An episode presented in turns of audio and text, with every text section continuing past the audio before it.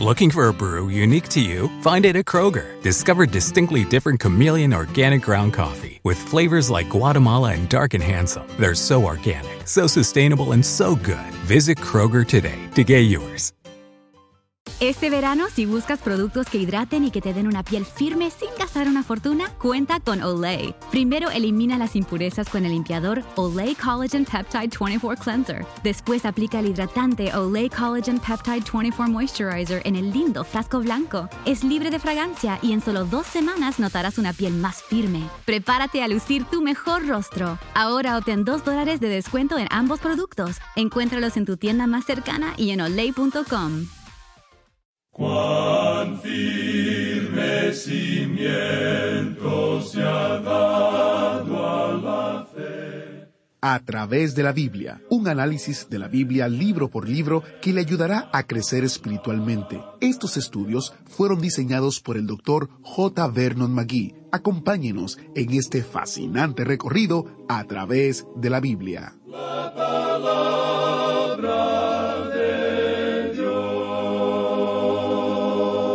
Entonces, ¿qué pasó? Hemos estudiado los cuatro evangelios, Mateo, Marcos, Lucas y Juan, y ahora vamos a contestar la pregunta, entonces, ¿qué pasó? ¿Sabía usted que hay una secuela de los evangelios, una continuación? Es el libro de los Hechos. Bienvenido a través de la Biblia, el programa donde conocemos a Dios en su palabra. Soy su anfitrión, Heiel Ortiz.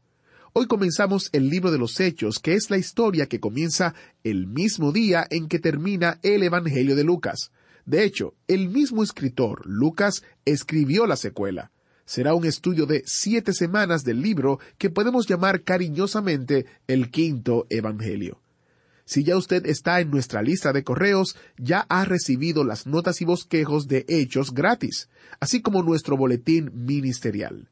Si desea ser agregado a este envío automático, visite a través de la biblia.org barra notas y suscríbase o contáctenos al número que le damos al final del programa.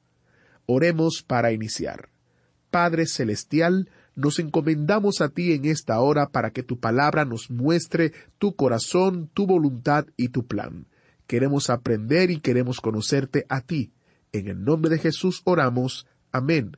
Ahora iniciamos nuestro recorrido bíblico de hoy con las enseñanzas del Dr. Magui en la voz de nuestro hermano Samuel Montoya. A este libro de los Hechos de los Apóstoles se le ha llamado el Quinto Evangelio. Es una continuación del Evangelio de Lucas. Pero es interesante notar algo más, algo bastante notable. Veamos el último hecho que se registra en cuanto a Jesús en cada uno de los Evangelios. Primero, en el Evangelio según San Mateo, notaremos que el último hecho que se registra en cuanto a Jesús es su resurrección. La resurrección también se registra en Hechos capítulo 1. En segundo lugar, vemos que en el Evangelio según San Marcos, el último hecho que se registra es la ascensión de Jesús, un hecho que también aparece en el capítulo uno de los Hechos. Luego, el Evangelio de Lucas concluye con la promesa del Padre en cuanto a la venida del Espíritu Santo, y esa promesa se halla también en Hechos capítulo uno. Por último, vemos que el último hecho que se registra en el Evangelio según San Juan es la promesa de la segunda venida de nuestro Señor. Y amigo oyente, esa promesa también se encuentra en Hechos capítulo uno. Es que parece que los cuatro evangelios han sido vertidos, por así decirlo, en un embudo, y todos caen en esta botella o jarro del primer capítulo del libro de los Hechos. La gran comisión misionera que es dada en los cuatro evangelios también es confirmada en los Hechos. Este libro de los Hechos suple una escalera sobre la cual podemos colocar las epístolas que lo siguen en el Nuevo Testamento. El Nuevo Testamento, sin el libro de los Hechos, quedaría con un vacío muy grande. El doctor Hawson, un erudito en estudios bíblicos, ha declarado, si se quitara el libro de los Hechos, no habría nada con qué sustituirlo. En el libro de los Hechos aparecen los principios de la Iglesia, es decir, el nacimiento de la Iglesia. Mientras que el libro de Génesis relata el origen del universo físico, el libro de los Hechos de los Apóstoles relata el origen del cuerpo espiritual, el cual es la Iglesia. Ahora, en casi todos los libros que hemos estudiado, hemos sacado del libro un versículo que expresa en forma resumida el tema del libro. En el libro de los Hechos de los Apóstoles, el versículo clave lo encontramos en el capítulo uno, versículo ocho, donde dice Pero recibiréis poder cuando haya venido sobre vosotros el Espíritu Santo, y me seréis testigos en Jerusalén, en toda Judea, en Samaria y hasta lo último de la tierra. Ahora hemos dividido el libro de los Hechos de los Apóstoles conforme al versículo clave, o sea, de la manera siguiente. Primero, el Señor Jesucristo obrando mediante el Espíritu Santo a través de los apóstoles en Jerusalén, que comprenden los capítulos uno al siete. En segundo lugar, el Señor Jesucristo obrando mediante el Espíritu Santo a través de los apóstoles en Judea y en Samaria, que comprende los capítulos ocho al doce. Y en tercero y último lugar, el Señor Jesucristo obrando mediante el Espíritu Santo a través de los apóstoles hasta lo último de la tierra, en los capítulos trece al veintiocho. Ahora creemos conveniente aclarar que el libro de los Hechos no se ha concluido. Simplemente termina sin una conclusión mencionando que el apóstol Pablo está en su propia casa alquilada en Roma. No hay ningún fin formal. ¿Y sabe por qué no lo hay, amigo oyente? Porque el libro de los Hechos se está escribiendo ahora desde el cielo. Quizá el Señor tenga allí al doctor Lucas escribiendo el resto del libro de los Hechos. Quizá usted y yo estemos incluidos. Eso no lo sabemos, pero esperamos que así sea. Vamos a decir que lo que se escribe no es el libro de los Hechos, pero la Biblia misma dice que hay un libro allá arriba, en el cual se está anotando todo lo que usted y yo, amigo oyente, estamos haciendo por él. Y dice Dios que en el día final este libro será abierto. Quizá esto pueda causar alarma a algunos de nosotros.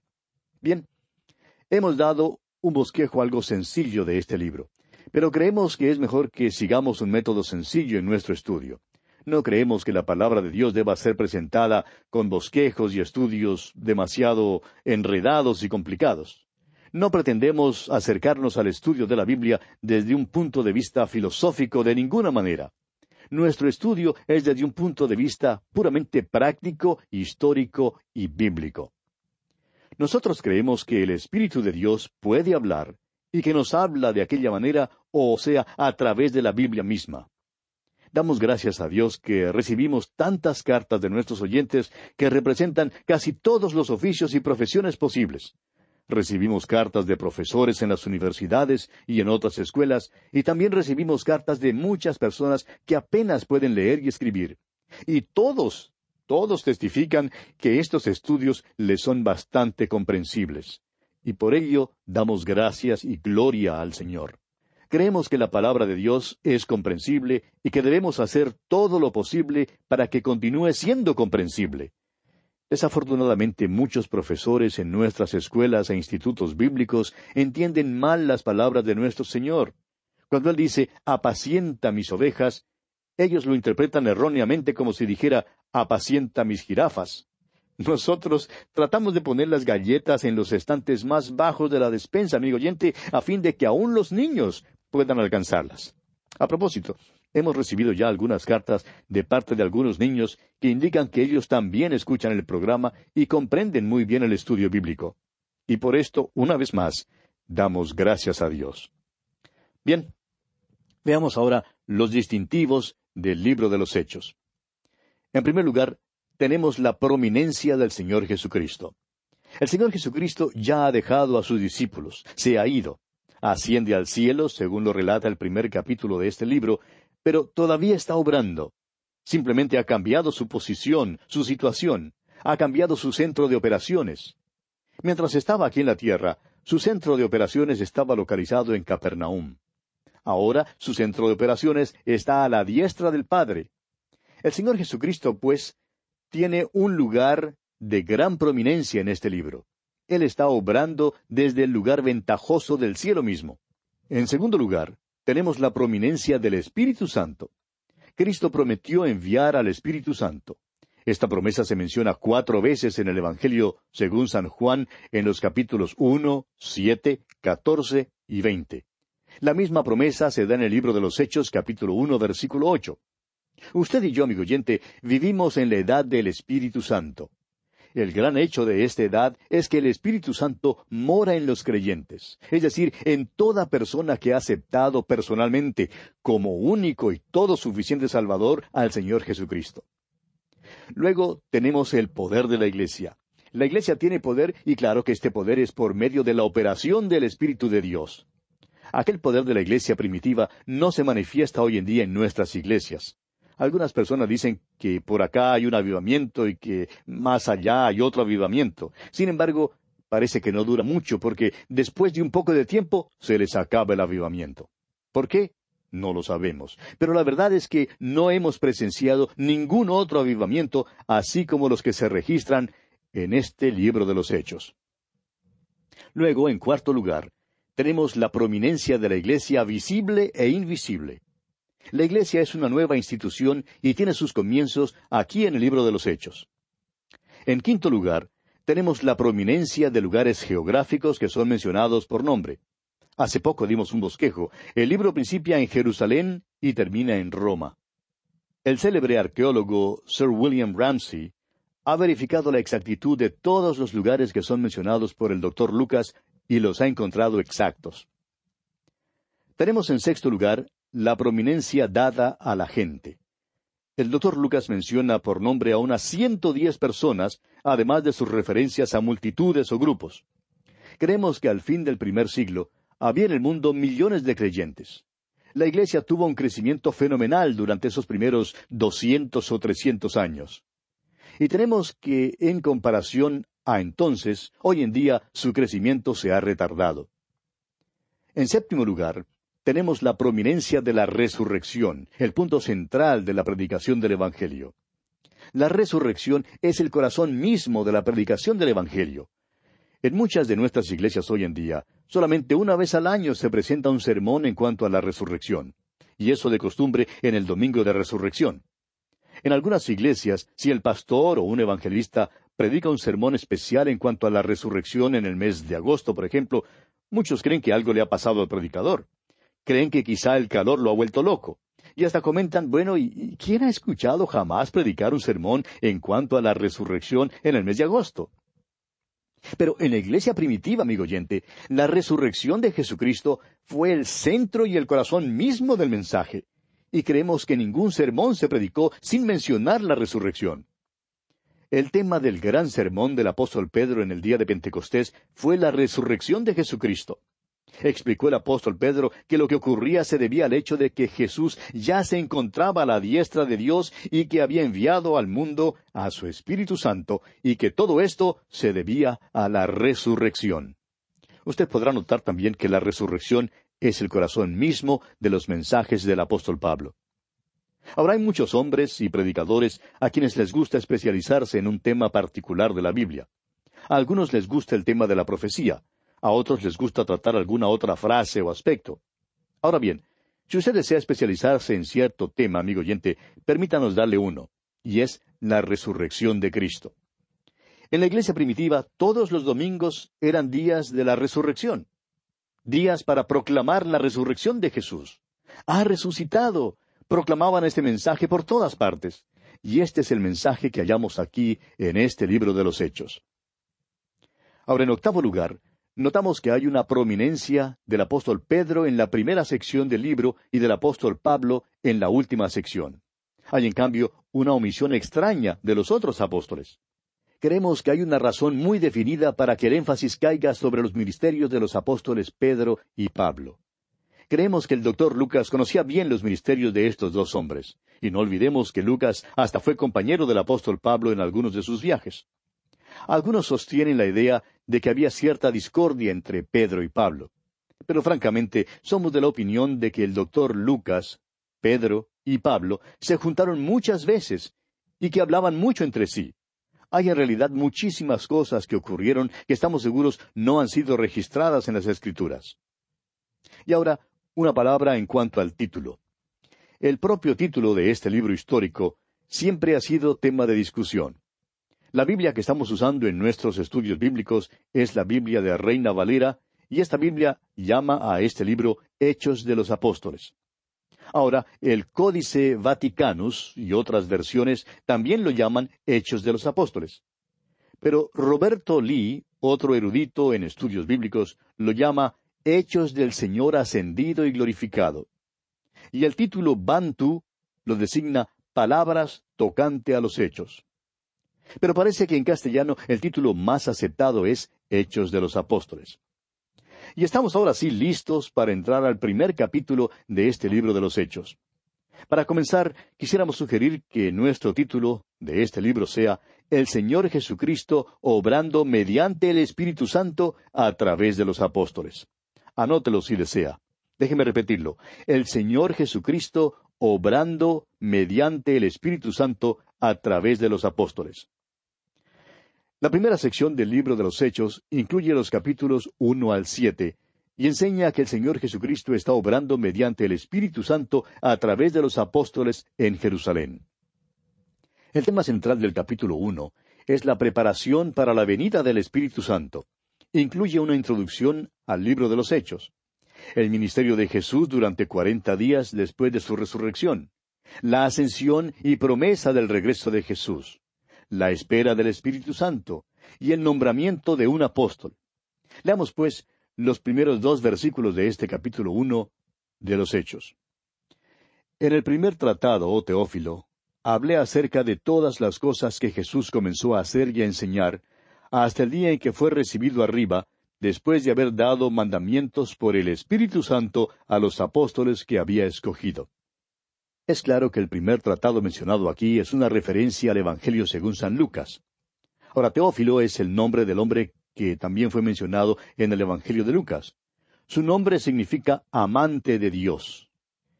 El doctor Lucas no escribió su Evangelio ni el libro de los Hechos a cualquier amante de Dios. Creemos que él en realidad conocía a un hombre llamado Teófilo. Este era un nombre bastante común en aquel entonces y estamos seguros de que el significado del nombre le cayó bien a este hombre a quien el libro es dirigido, amante de Dios. El doctor Lucas le dice que le ha escrito un tratado, el cual es el Evangelio de Lucas, y que en ese tratado le había hablado acerca de todas las cosas que Jesús comenzó a hacer y a enseñar. Esto implica que el libro de los Hechos sería una continuación de aquella historia y contaría lo que Jesús seguía haciendo y enseñando. Y Jesús todavía está obrando, amigo oyente. Continuará con este programa hasta cuando lleve del mundo a la iglesia. Esta es la descripción que nos es presentada aquí. Ahora, la segunda parte del versículo dos dice que hasta el día en que fue recibido arriba, después de haber dado mandamientos por el Espíritu Santo. Simplemente porque Jesús había sido recibido arriba en el cielo no quería decir que no seguiría obrando. Y aún hoy en día, Él sigue obrando y enseñando. Ahora se halla en el lugar ventajoso a la diestra de Dios y obra mediante el Espíritu Santo. Fue por medio del Espíritu Santo que les daba mandamientos a los apóstoles. En el ejército se acostumbra transmitir las órdenes de un hombre a otro. Tenemos aquí una idea parecida. El Señor Jesucristo está obrando mediante el Espíritu Santo. El Espíritu Santo obra a través de los apóstoles y sigue obrando a través de nosotros aquí mismo donde estamos hoy en día. La declaración, después de haber dado mandamientos por el Espíritu Santo aquí, es muy interesante. Veamos ahora el ministerio de Jesús durante los cuarenta días después de la resurrección.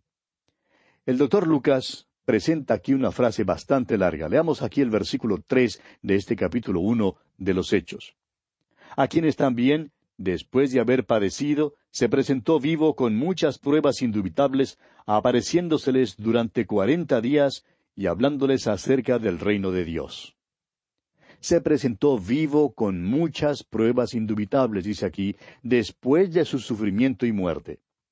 En la Biblia se menciona diez casos específicos en que Jesús aparece después de su resurrección. Su ministerio después de la resurrección, como es revelado en sus apariciones, tiene una relación más importante con la vida de los cristianos hoy en día que su ministerio terrenal de tres años, como aparece detallado en los cuatro evangelios. Ahora, en cuanto al ministerio del Señor Jesús después de su resurrección, el apóstol Pablo declara lo siguiente en su segunda carta a los Corintios, capítulo cinco, versículo dieciséis. De manera que nosotros de aquí en adelante a nadie conocemos según la carne, y aun si a Cristo conocimos según la carne, ya no lo conocemos así. En otras palabras, amigo oyente, usted y yo no conocemos hoy a Jesucristo como el hombre que caminaba sobre esta tierra hace dos mil años. Le conocemos como el hombre en la gloria. Está allí ahora mismo, mientras yo hablo con usted y usted me escucha. Él está allí y esto es un hecho comprobado. ¿Cuántas veces la Iglesia pierde de vista este aspecto? Permítanos compartir con usted una declaración que llegó en una carta de un hombre que dijo que había sido miembro de una iglesia durante toda su vida. Había cumplido con todos sus ritos y ceremonias y se creía un buen cristiano. Sin embargo, al acercarse a la palabra de Dios, pudo darse cuenta de que ni siquiera conocía a Jesús. Tuvo que aprender que Jesús no solo caminó en la tierra hace ya dos mil años, sino que también vive hoy en día y que está a la diestra de Dios. Tuvo que acercarse al Cristo viviente y aceptarle como su Salvador y Señor. Cuán maravilloso es eso, amigo oyente. Se presentó vivo, dice aquí, con muchas pruebas indubitables. El problema hoy en día, amigo oyente, no está en los hechos, sino en la incredulidad del hombre. Los hechos están a la disposición de quien quiera examinarlos. Nos preguntamos si alguien que nos escucha duda la realidad de la batalla que se libró en Waterloo. Francamente, yo creo que es un hecho que Napoleón vivió y creo también que libró la batalla de Waterloo pero al mismo tiempo confieso que tengo personalmente muy poca evidencia de ello. Permítame decirle, amigo oyente, que hay como diez mil veces más evidencia en cuanto a la muerte y resurrección del Señor Jesucristo que la evidencia que hay para la batalla de Waterloo. Y sin embargo, hay quienes hoy en día dicen que no creen que la resurrección de Cristo sea un hecho. ¿Dónde está pues el problema? El problema, amigo oyente, está en usted. El problema no está en la palabra de Dios. Jesús, dice aquí, se presentó vivo con muchas pruebas indubitables. Usted puede saber esto si es que en verdad quiere saberlo. El problema, amigo oyente, es que no quiere saberlo. El problema no está en la mente, sino en la voluntad. Como lo dice el refrán, no hay peor ciego que el que no quiere ver. Quisiéramos hacer aquí un corto comentario en cuanto a la resurrección. Hay un versículo que creemos ha sido torcido y retorcido hasta no comprenderse su sentido original. En el Evangelio, según San Juan capítulo 12, versículo 32, el Señor Jesucristo dijo, Y yo, si fuere levantado de la tierra, a todos atraeré a mí mismo. Ahora, ¿cómo fue levantado? Fue levantado en su resurrección, amigo oyente. Fue levantado de los muertos. Ese es el mensaje. No importa cuánto hable usted en cuanto a Jesús, ni cuán amable diga usted que Él es. El mensaje es que Jesús ha sido levantado de los muertos, ha resucitado. El motivo por el cual más personas no son atraídas a Cristo es porque no se predica a un Cristo resucitado. El libro de los Hechos pone mucho énfasis en la resurrección de Jesucristo. Bien, amigo oyente, nuestro tiempo por hoy se ha agotado, así es que tenemos que detenernos aquí. Continuaremos, Dios mediante, en nuestro próximo programa con este estudio sobre el libro de los Hechos de los Apóstoles. Le invitamos a sintonizarnos. El problema no está en los hechos, sino en la incredulidad del hombre. Si usted todavía es una persona incrédula, le animamos a considerar creer las evidencias del Cristo resucitado. Le recomiendo el librito titulado Testigos después de morir lo vieron vivo. Se encuentra en nuestra página web en formato digital y es gratis. Para entender más de lo que significa seguir a Jesucristo, le invito a conseguir algunos recursos gratuitos en nuestro sitio web a través de la biblia.org y haga clic en la foto que dice Cómo conocer a Dios. Allí encontrará unos recursos gratuitos que ponemos a su disposición para su edificación. Soy Heiel Ortiz y si Dios lo permite estaré aquí guardándoles un asiento especial en el autobús bíblico. Hasta la próxima. ¿Fue de ayuda para usted el estudio de hoy? ¿Desea enviarnos algún comentario de lo que ha estado escuchando? Entonces escríbanos, no espere más. Nuestro correo electrónico es atv@transmundial.org. atv@transmundial.org. Si desea recibir las notas y bosquejos de lo que estamos estudiando, suscríbase gratis en nuestra página en internet a través de la Biblia .org barra notas a través de la biblia.org barra notas. Este verano, si buscas productos que hidraten y que te den una piel firme sin gastar una fortuna, cuenta con Olay. Primero elimina las impurezas con el limpiador Olay Collagen Peptide 24 Cleanser. Después aplica el hidratante Olay Collagen Peptide 24 Moisturizer en el lindo frasco blanco. Es libre de fragancia y en solo dos semanas notarás una piel más firme. Prepárate a lucir tu mejor rostro. Ahora obtén 2 dólares de descuento en ambos productos. Encuéntralos en tu tienda más cercana y en olay.com. Switching to Geico is a good idea, especially when you consider everything. First off, Geico makes it easy to switch. They have licensed agents available 24 7 online or over the phone. But if it's so easy, you might start thinking everything is easy, even big wave surfing. And it's not. It's actually quite difficult. Well, if you switch to Geico, you could save hundreds on car insurance. And you could keep saving by bundling your motorcycle, boat, and RV, plus your home or renter's insurance. But saving money might lead you to make some questionable purchases, like a 20 foot feather boa. And do you know how hard it is to clean a 20 foot feather boa? Well, they do have an industry leading mobile app you can use to pay your bill, file and manage a claim, or add a new driver. But when life gets a little easier, it makes you too confident, and you start calling everyone ace. And you're better than that. Well, Geico has a 97% customer satisfaction rating and has been saving people money for 85 years. It's hard to beat that. But you're right. Switch to Geico. It's obviously a good idea.